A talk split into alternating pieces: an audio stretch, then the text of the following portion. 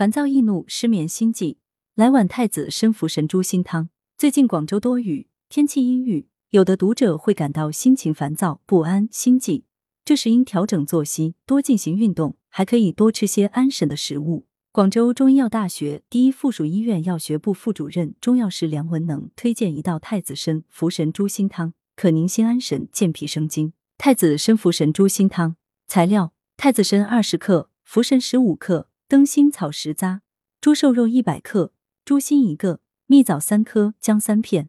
做法：将所有材料洗净，猪心剖开，清除空腔内淤血，洗净切厚片。猪心与猪肉一同焯水备用。